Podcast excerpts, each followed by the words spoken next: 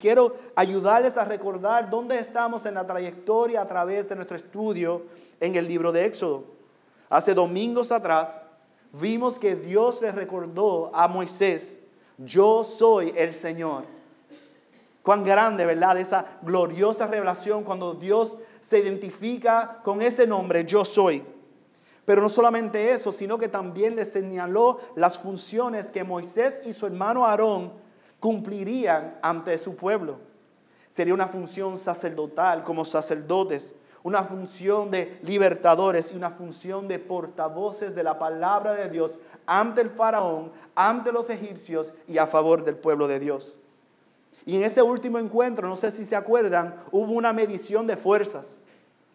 Porque vino Aarón y puso la vara y esa vara se convirtió, ¿verdad?, en una serpiente y vino Faraón y trajo a los sabios, a los magos, a que hicieran lo mismo. Y como ellos imitaron, aparentemente con sus encantamientos, buscaron imitar lo que Dios había hecho a través de esa vara, pensaron que habían ganado, pero ¿qué ocurrió? La vara hecho serpiente por Dios devoró las varas de Faraón. El verso 13 concluye diciéndonos, y nos ayuda a prepararnos en lo que vamos a estudiar en esta mañana. Que el corazón de Faraón se endureció y no los escuchó tal como el Señor había dicho. Y como dice el gran prócer puertorriqueño,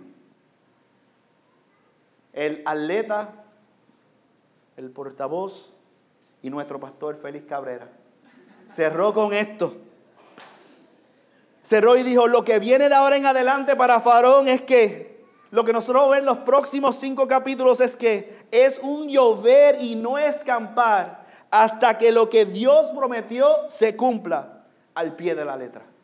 Lo que Dios dijo que va a ocurrir, va a ocurrir porque Dios lo ha proclamado.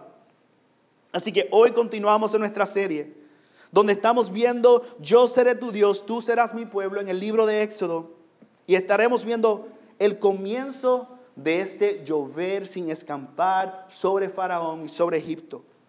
Porque miraremos hoy el primer acto poderoso, el agua convertida en sangre. Así que le invito a que vayan conmigo a sus Biblias, al capítulo 7 del libro de Éxodo. Estaremos viendo esta mañana los versos 14 y al 25. Cuando lo tengan, por favor, digan amén y denme una oportunidad para tomar agua.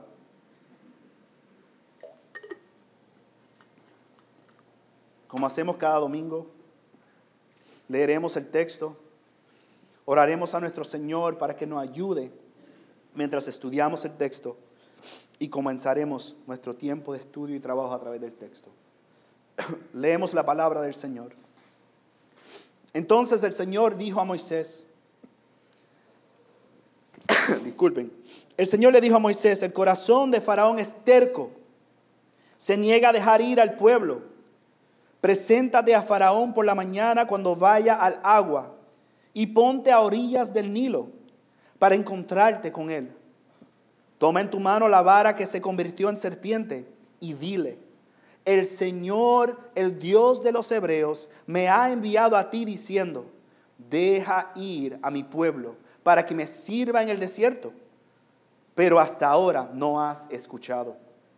Así dice el Señor. En esto conocerás que yo soy el Señor. Yo golpearé con la vara que está en mi mano las aguas que están en el Nilo y se convertirán en sangre.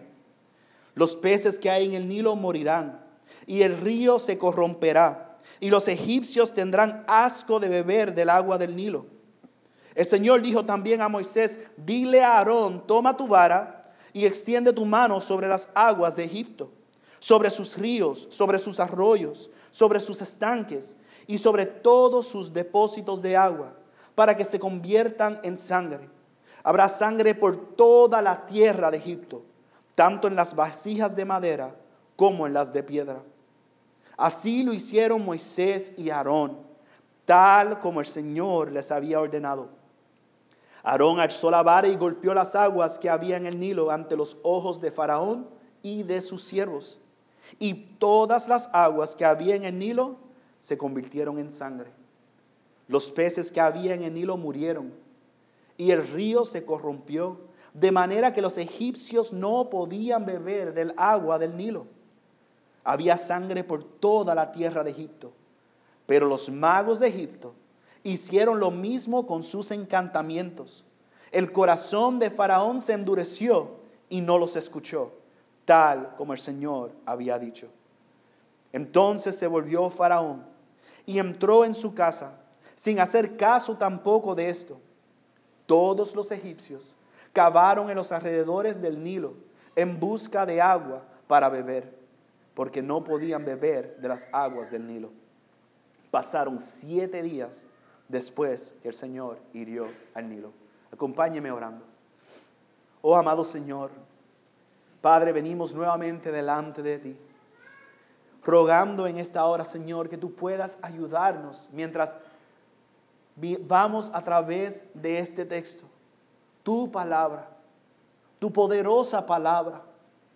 Que nosotros al estudiar y ver el mensaje tuyo aquí, podamos no solamente llenar nuestras cabezas, sino que nuestros corazones puedan ser transformados y nuestras mentes renovadas.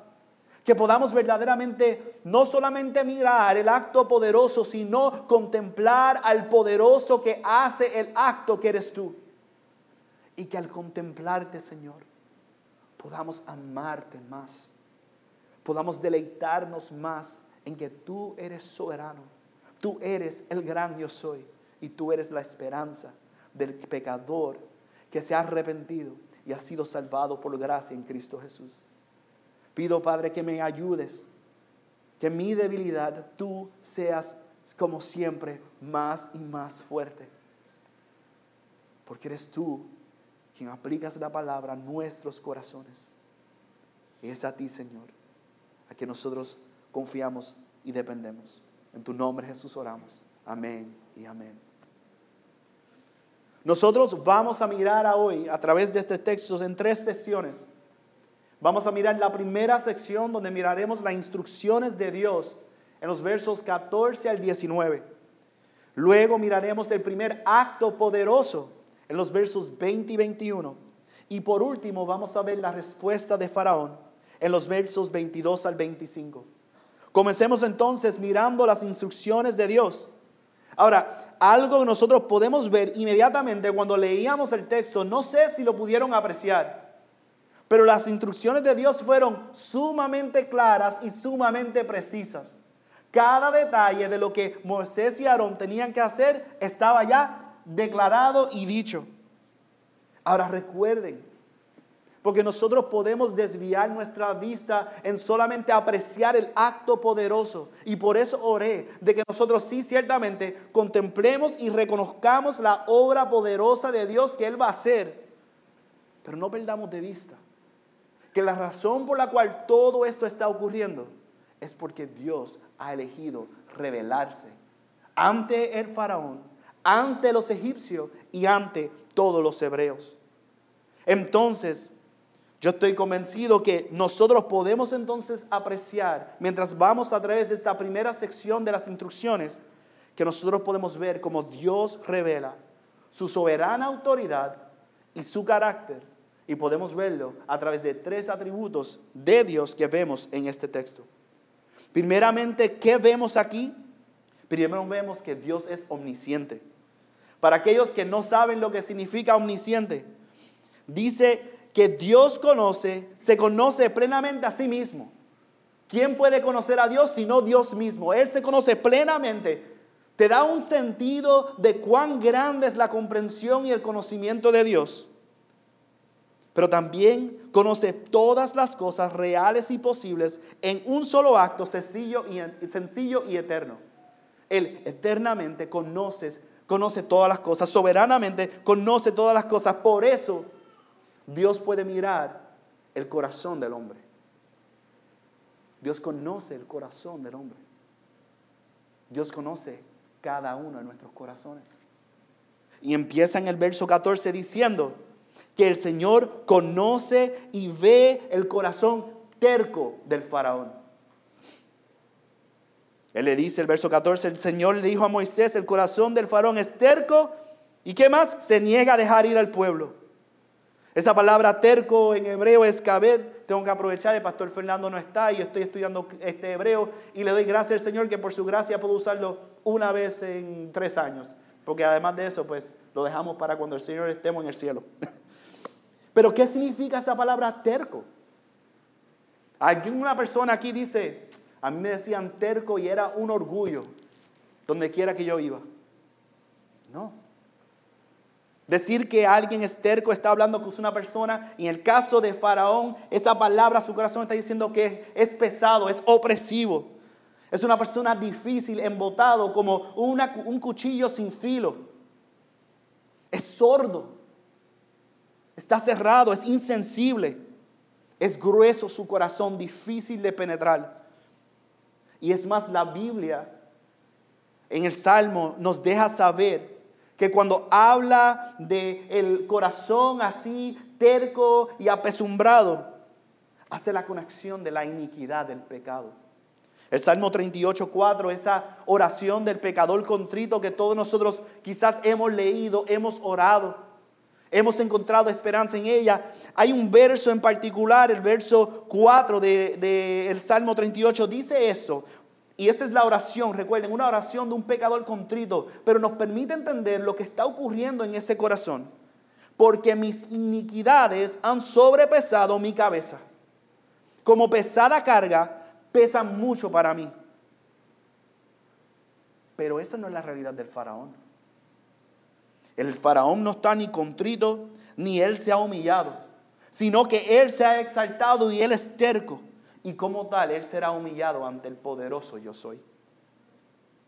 Y vemos la realidad de su terquedad, porque aunque el Señor le ha dicho, deja a mi pueblo ir, Él se niega en dejar que el pueblo salga.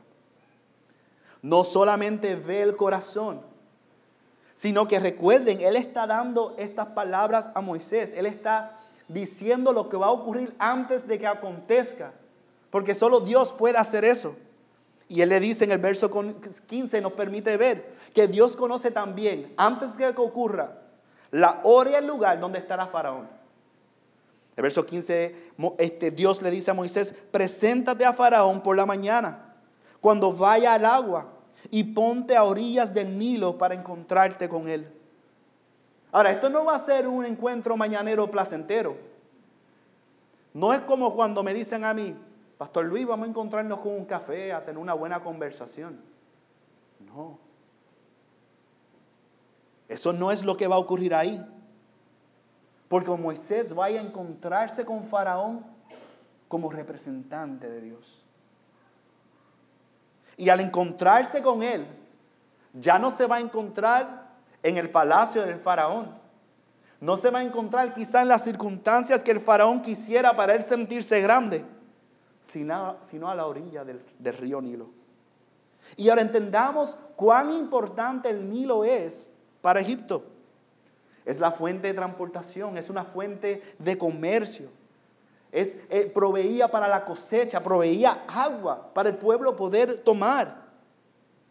Y prácticamente los arqueólogos y los estudiosos reconocen, es más, hay un escrito que los griegos decían, que los egipcios deben toda su existencia al Nilo. Así ellos lo entendían. Entonces no nos debe sorprender de que los egipcios entonces adoraban al Nilo y a sus dioses, viéndolos como su creador y como su sustentador. Ahora el texto no nos dice por qué Faraón se encontraba ahí. No nos dice que quizás se estaba bañando, como vemos al principio de Éxodo, que, que, la hija del faraón se estaba bañando y ahí fue donde encontró a Moisés. No nos dice. No nos dice tampoco si era un acto o un rito religioso que estaba haciendo, que sí, los faraones iban y oraban este, al río y daban gracias y es más, bendecían al río porque ellos pensaban que ellos mismos eran dioses. Pero no importa que no se nos diga por qué él está ahí. Lo que sí importa es que nosotros veamos que Dios sabía dónde Faraón iba a estar. Y ahí, donde él estaba, iba a enviar a su mensajero. Y le dice, toma la vara. Aquella vara que él convirtió en serpiente, tómala. Porque Moisés no iba en su nombre. Moisés no oía en su autoridad. Esa vara nos recuerda que Moisés al ir como representante del Señor era Dios, el Todopoderoso, el que estaba obrando y estaba en control de toda situación. Entonces Moisés, como representante de Dios, como el portavoz, como el enviado por Dios para libertar a los israelitas, a los hebreos de Egipto, tenía que ir a donde Faraón, exactamente en el lugar y a la hora que Dios le había dicho al lado del Nilo. Porque ahí era donde iba a ocurrir el primer acto poderoso de Dios. El lugar era inevitable. Y notan que estoy usando la palabra acto poderoso de Dios y no plaga. No porque la Biblia, los editores hayan usado la palabra plaga está mal y, usan la palabra plaga, pero yo quiero que nosotros recordemos de que esa plaga es un acto poderoso de Dios. No perdamos de perspectiva eso. Entonces vimos que Dios es omnisciente, pero también vemos unas muy buenas noticias. Dios es inmutable. ¿Qué significa que Dios sea inmutable? Significa que Él es inalterable en su ser, en sus perfecciones, en sus propósitos y en sus promesas. Y la iglesia debe poder decir amén a eso. Eso fue lo que nosotros escuchamos hace dos semanas. Dios cumple sus promesas, Él es fiel a su promesa porque Él no cambia. Y miren lo que dice el verso 16, ahí en su Biblia. Dice, el Señor, el Dios de los hebreos, me ha enviado. Su promesa continúa. Dios no se ha olvidado de ese pueblo. Y Dios está dando el mismo mensaje. Deja ir a mi pueblo para que me sirva en el desierto. Pero hasta ahora el faraón no ha escuchado. Su propósito no cambió, su promesa no cambió, él no ha cambiado. Su mensaje no ha cambiado, su mandato no ha cambiado. Deja ir a mi pueblo para que me sirva en el desierto. Dios es inmutable. Son buenas noticias para nosotros. Pero tercero, y aquí vamos a empezar a ver por qué nosotros podemos depender y confiar en que en el Dios que hace el acto poderoso. Y es porque Dios es omnipotente. La omnipotencia de Dios quiere decir que Dios puede hacer toda su santa voluntad. Él puede hacer toda su santa voluntad. No hay nada que pueda impedir que Dios cumpla su santa voluntad. Él es todopoderoso. Vayan y miren ahí los versos 17 a 19. Así dice el Señor. En esto conocerás que yo soy el Señor. Yo golpearé, yo golpearé, yo traeré un juicio, yo haré un acto poderoso. Con la vara que está en mis manos, las aguas que están en el hilo se convertirán en sangre. Los peces que hay en el Nilo morirán y el río se corromperá. Y los egipcios tendrán asco de beber el agua del Nilo. El Señor dijo también a Moisés, dile a Aarón, toma tu vara y extiende tu mano sobre las aguas de Egipto sobre sus ríos, sobre sus arroyos, sobre sus estanques y sobre todos sus depósitos de agua, para que se conviertan en sangre.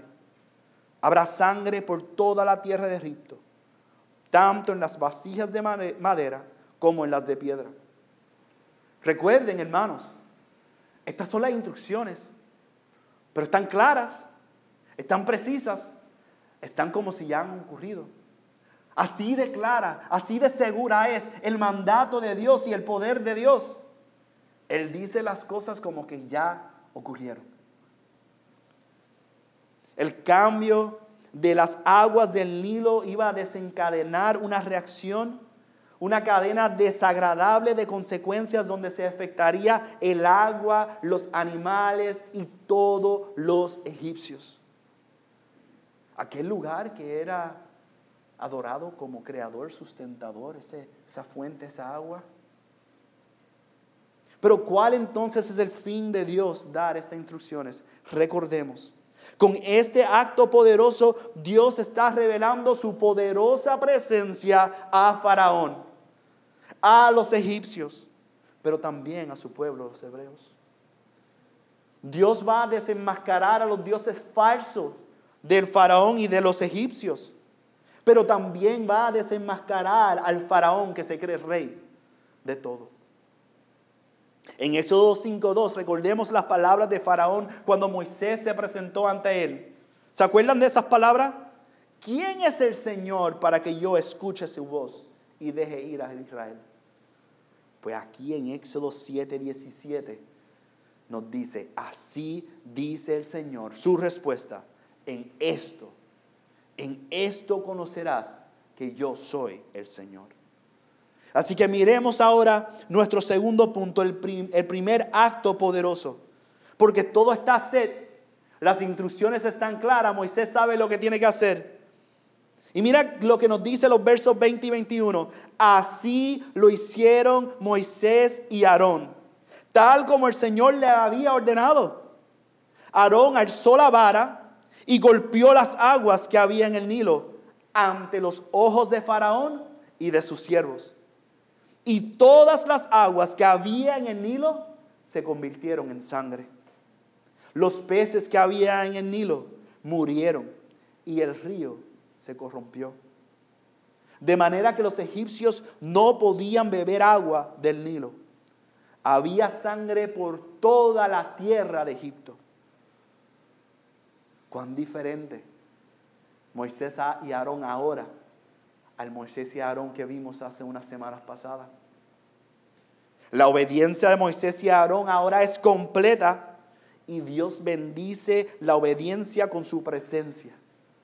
No hay dilatación, no hay, bueno, vamos a suavizar el mensaje. Ya ese tiempo había pasado porque Moisés y Aarón aprendieron su lección. Obedecieron al Señor, aprendieron lo bueno, importante y necesario que era obedecer la instrucción del Señor. Haciendo todo lo que les envió a hacer delante de los ojos de Faraón. Y Dios actuó poderosamente. Porque Dios por eso se va a dar a conocer ante Faraón, ante los egipcios y ante los hebreos. Faraón que había usado y cuando digo, no necesariamente tiene que ser este faraón, pero históricamente esa línea de autoridad de reinado, el faraón, esa posición había usado el Nilo para traer la muerte a los bebés israelitas. Pero ahora sería una fuente de muerte en lugar de vida para los egipcios. ¿Y saben qué? Faraón no pudo hacer nada al respecto. Recuerden, los egipcios prácticamente entendían que debían su existencia al Nilo, lo adoraban y adoraban a falsos dioses por el Nilo. Miren cómo nos dice estos dos pastores que fue esta obra impactante. En un día, al instante, el río se convirtió en sangre. Moisés golpeó el Nilo con su vara y la sangre fluyó por todo Egipto. De esta manera Dios demostró su poder sobre los dioses de Egipto y castigó a los egipcios por su idolatría. Con un solo golpe les dio escasez de agua y alimentos, un corte de transporte y un desastre financiero y una crisis espiritual. Lo hizo todo convirtiendo el río en sangre, convirtiendo el objeto de su adoración en una cosa de horror. Aquello que ellos adoraban se ha vuelto ahora algo horrendo ante sus ojos.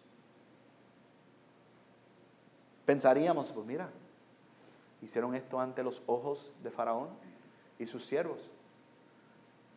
Quizás Faraón ahora recapacite.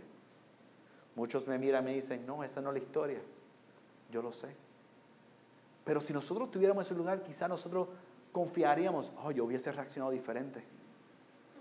Lamento decirte que un corazón terco y endurecido es un corazón sordo. ¿Cuál fue la reacción de Faraón ante el acto poderoso? Así como Moisés y Aarón, ¿habría él aprendido la importancia de obedecer el mandato? Claramente no. Los versos 22 al 25 nos dan la respuesta del Faraón. Primero nos dice que los magos de Egipto hicieron lo mismo con sus encantamientos. ¿Y qué fue la reacción del faraón?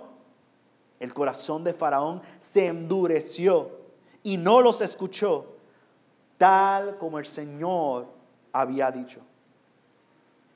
Pero interesante, ¿necesitaba Faraón o, egipcio, o los egipcios que los magos hicieran eso? Los magos pudieron imitar la conversión del agua en sangre, pero ¿sabe lo que no pudieron hacer? No pudieron refrenar ni revertir la plaga creada por Dios. Si son tan poderosos, ¿por qué no simplemente convirtieron la sangre en agua? Porque ellos podían imitar falsamente. Pero esa farsa fue suficiente para que el faraón endureciera aún más su corazón y no escuchara al Señor. Se, se, fuera, se volviera más altivo, más soberbio.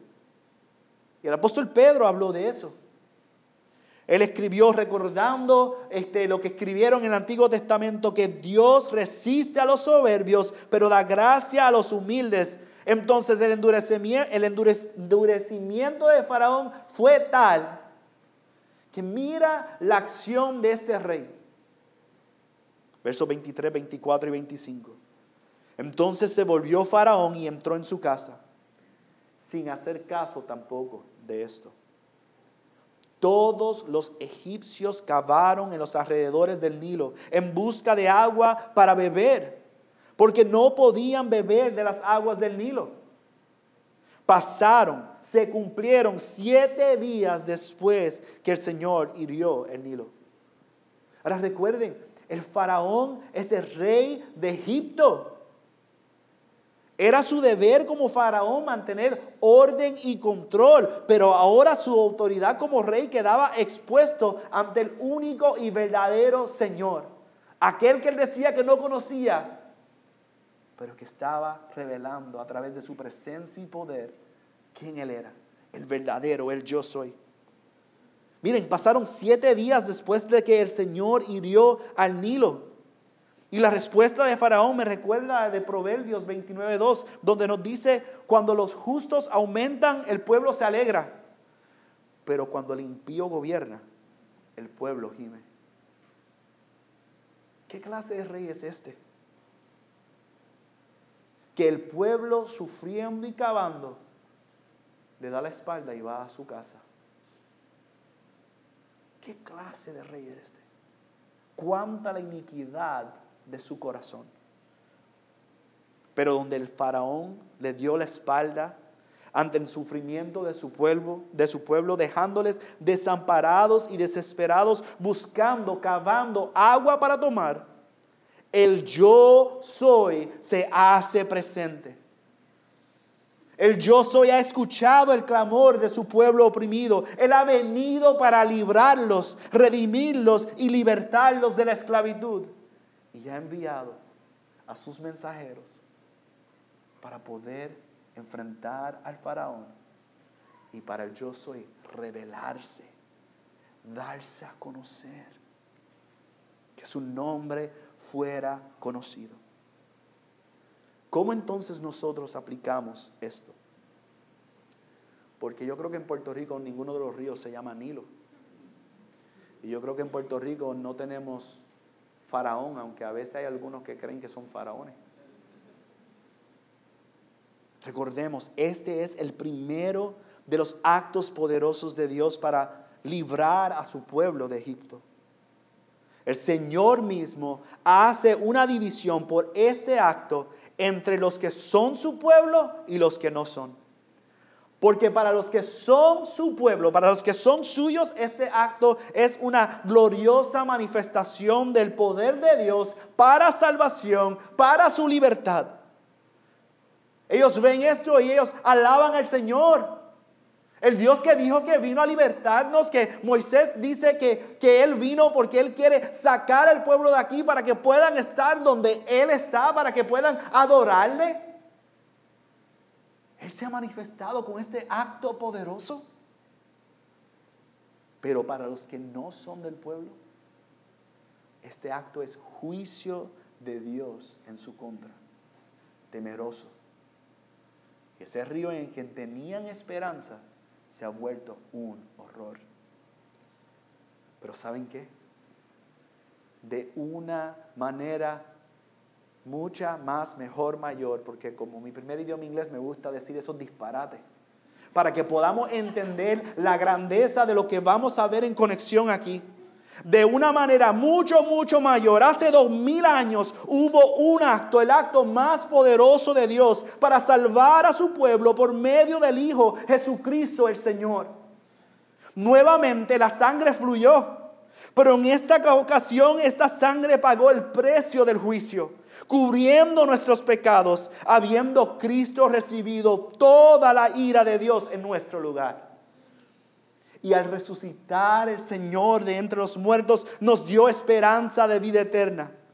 Pero nuevamente hay dos grupos, hermanos y amigos que nos escuchan. Hay dos grupos, solo hay dos. Están los que son su pueblo y los que no. Están los que lo conocen y conocen que Él es el Señor y están los que no. Y su corazón sigue endureciéndose.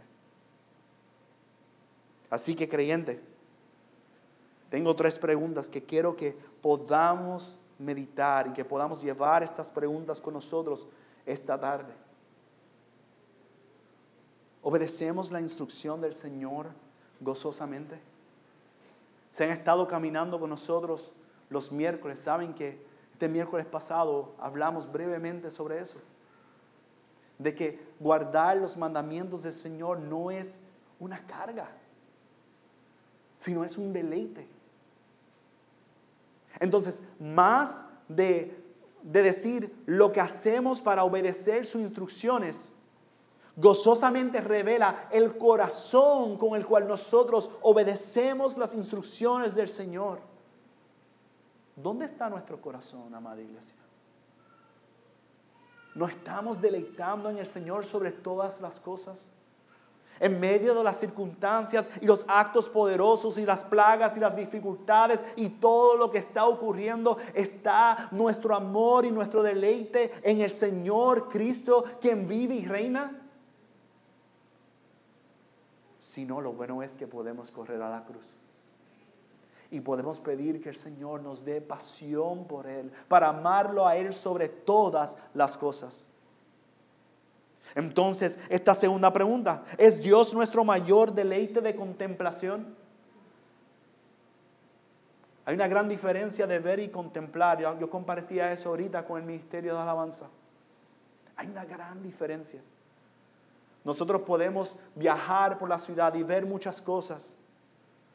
Pero contemplar implica de que algo atrajo nuestra atención total. ¿Han notado eso que nosotros fuimos creados para poder contemplar lo que es hermoso?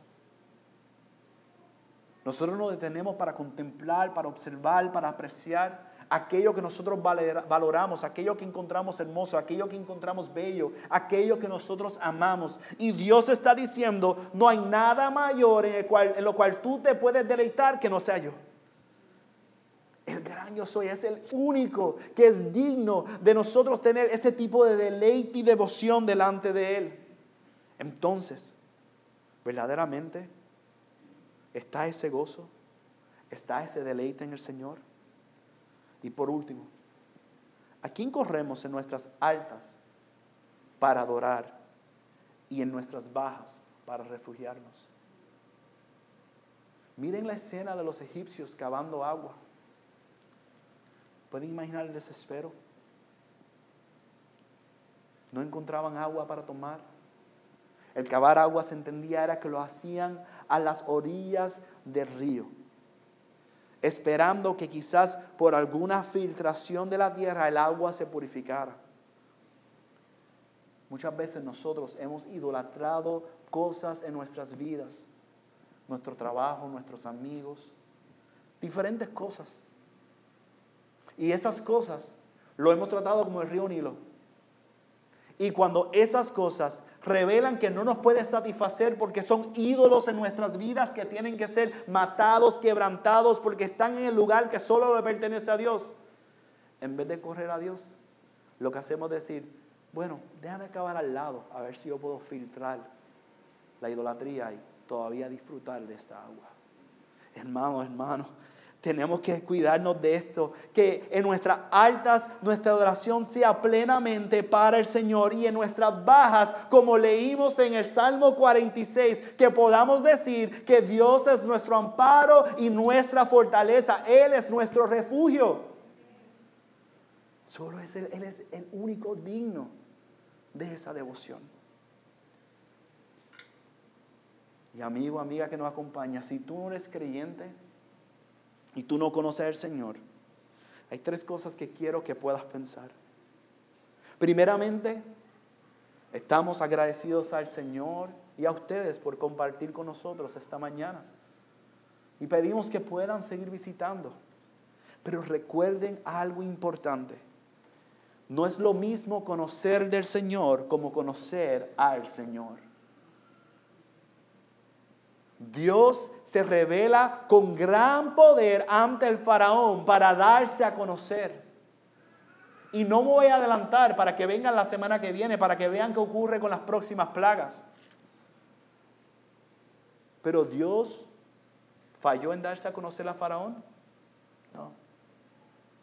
Pero el corazón de Faraón estaba tan endurecido que no importando cuántos milagros él viera, no importando cuántas veces viera la misericordia y la bondad de Dios cuando él rogaría a Moisés, por favor, ora a Dios para que esto se detenga. Esto está fuera de control.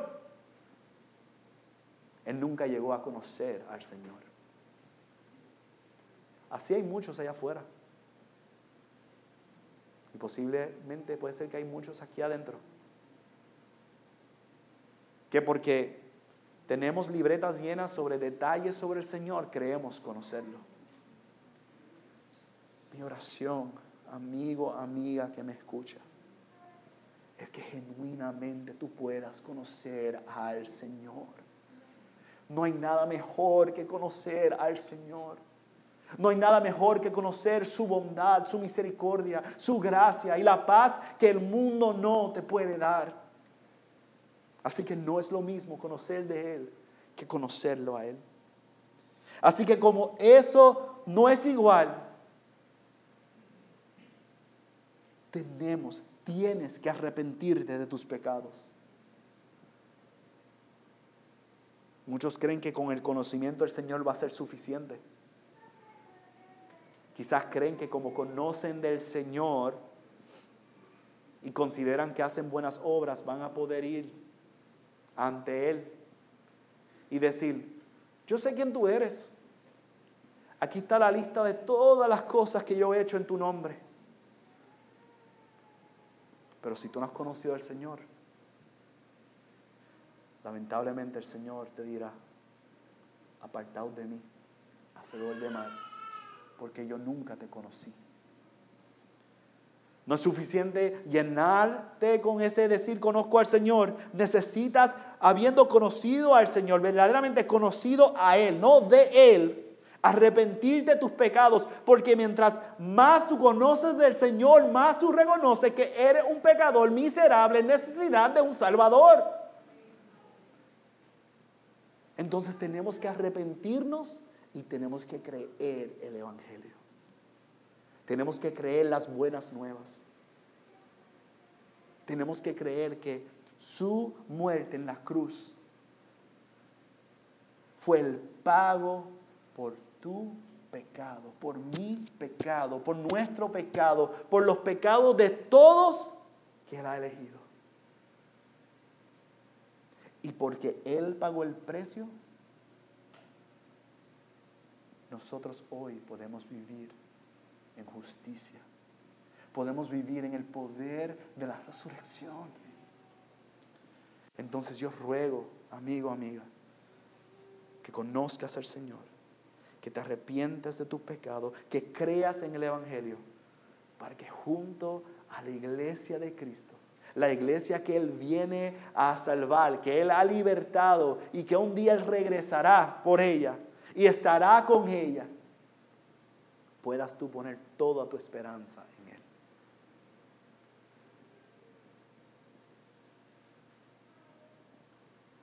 El trabajo no te va a dar lo que solamente Dios puede dar. La familia la casa, la apariencia de hogar perfecto, los eventos, el reconocimiento, el aplauso de la gente, el dinero. Nada de eso te va a dar lo que solo Dios te puede dar, que es esperanza. Así que arrepiéntete y corre a Cristo, porque Él es un buen Señor. Él es el Todopoderoso. Él es el Omnisciente. Él es bondadoso. Corre a Él. Para concluir, el profeta Jeremías, luego de lo que sería la liberación de ese pueblo, ese pueblo sabe que como nosotros sufría de corta memoria sufría de olvidar de quién era el Señor, lo que había hecho, la bendición que ellos tenían de ser su pueblo, pero que tenían que vivir como su pueblo, deleitándose en Él, obedeciéndose, obedeciéndole gozosamente, deleitándose en poder tener comunión con Dios. Y a causa de eso, ¿qué fue lo que ocurrió con ellos? Fueron nuevamente sacados, exiliados. Pero Jeremías, el profeta, Dios habla. Y mi oración es que nosotros todos los que estamos aquí, y esta es la razón por la cual estamos aquí anunciando la esperanza de vida en Cristo Jesús, que Él sea conocido, es este. Jeremías 24, 7 nos dice, les daré un corazón para que me conozcan porque yo soy el Señor y ellos serán mi pueblo y yo seré su Dios, pues volverán a mí de todo corazón.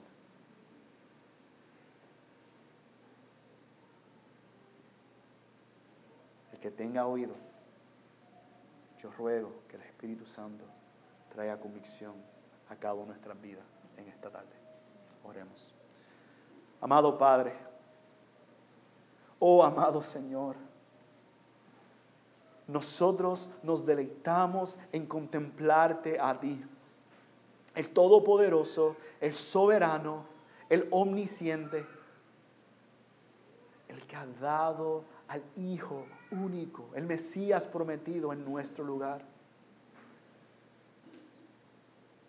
Señor, rogamos en esta hora que tu Espíritu pueda continuar la obra en cada uno de nuestros corazones.